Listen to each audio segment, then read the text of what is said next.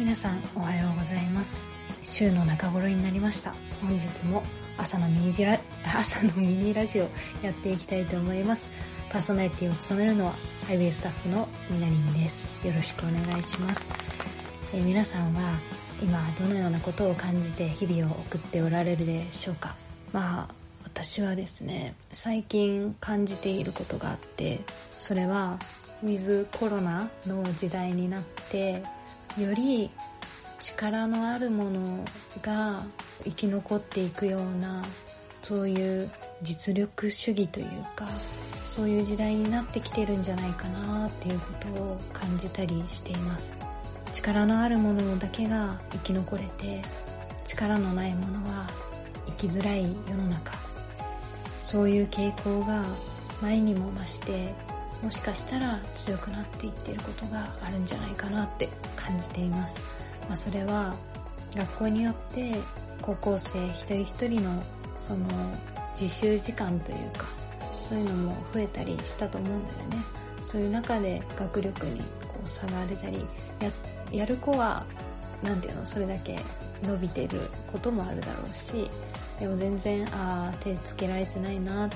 ていう子はなかなかね、そこから伸び悩んでいるというか、そういうこともあるだろうし、例えば家の Wi-Fi 環境が悪いとなかなかこうスムーズにオンラインのいろんなことに参加できなかったりとか、まあ、回線弱者というかね、そういう風に言われたりもするけど、なかなかスムーズにみんなと同じように参加することができなかったり、えー、そういう課題があったりするなって思います。本当にまあ、合理的なこう社会が進んでいく、まあ、便利な世の中になっていけばいくほどある意味人の力を借りなくっても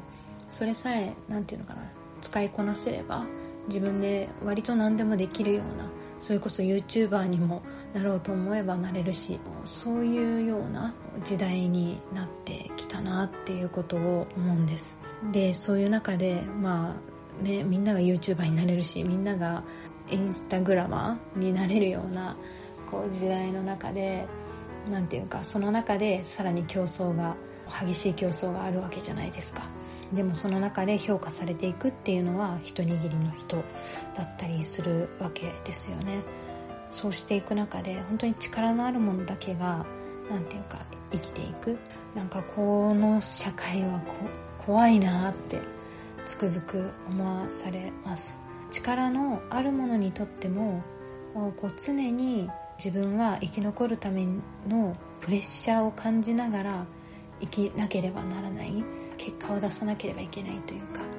なんかそういう時代になってるしそれができないものはもうそこから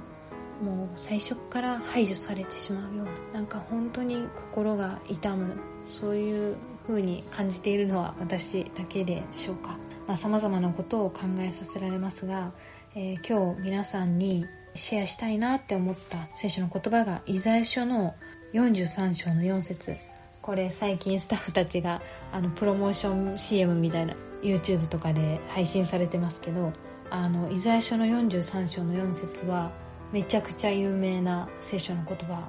で大体前半部分であのハイウェイの CM もそうですけど終わっていることがまあ多いっていうかあのそういうシェアのされ方がすることが多いんだけどこの43章の4節に続きの言葉があったんだ続きの文章があったんだっていうのを後で知った時に後半部分は私すごく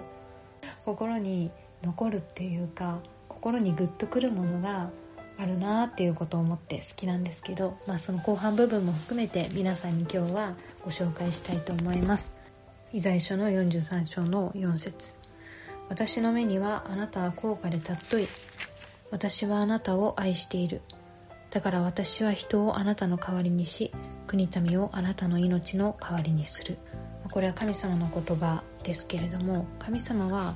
私はあなたを愛しているっていうことを言っていてその愛っていうのはだから私は神様は人をあなたの代わりにする。国民さえもあなたの命の代わりにするっていうことを言っておられるお方なんですよね。だから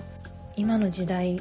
自分なんかもう価値ないしって自分なんかもうこの社会でどこにも生き残れる スペースないよって思うような人たちがもしかしたらいるかもしれない。力のあるものだけが生きるんでしょって思うかもしれない。でも神様はあなたのことが本当に何にも変え難くいやむしろ他のものに取って変えてもあなたのことをそれほどまでに愛しておられてあなたが必要だあなたの命が尊いんだ尊いんだっていうことを言ってくださっている。私たち一人一人が価値のあるものなんだよ。そのことを常に語ってくださっている方だなっていうことを思わされます。そんな愛を私たち一人一人は注がれています。今自分はしんどいなもう苦しいなって思っている人がいるかもしれない。その人は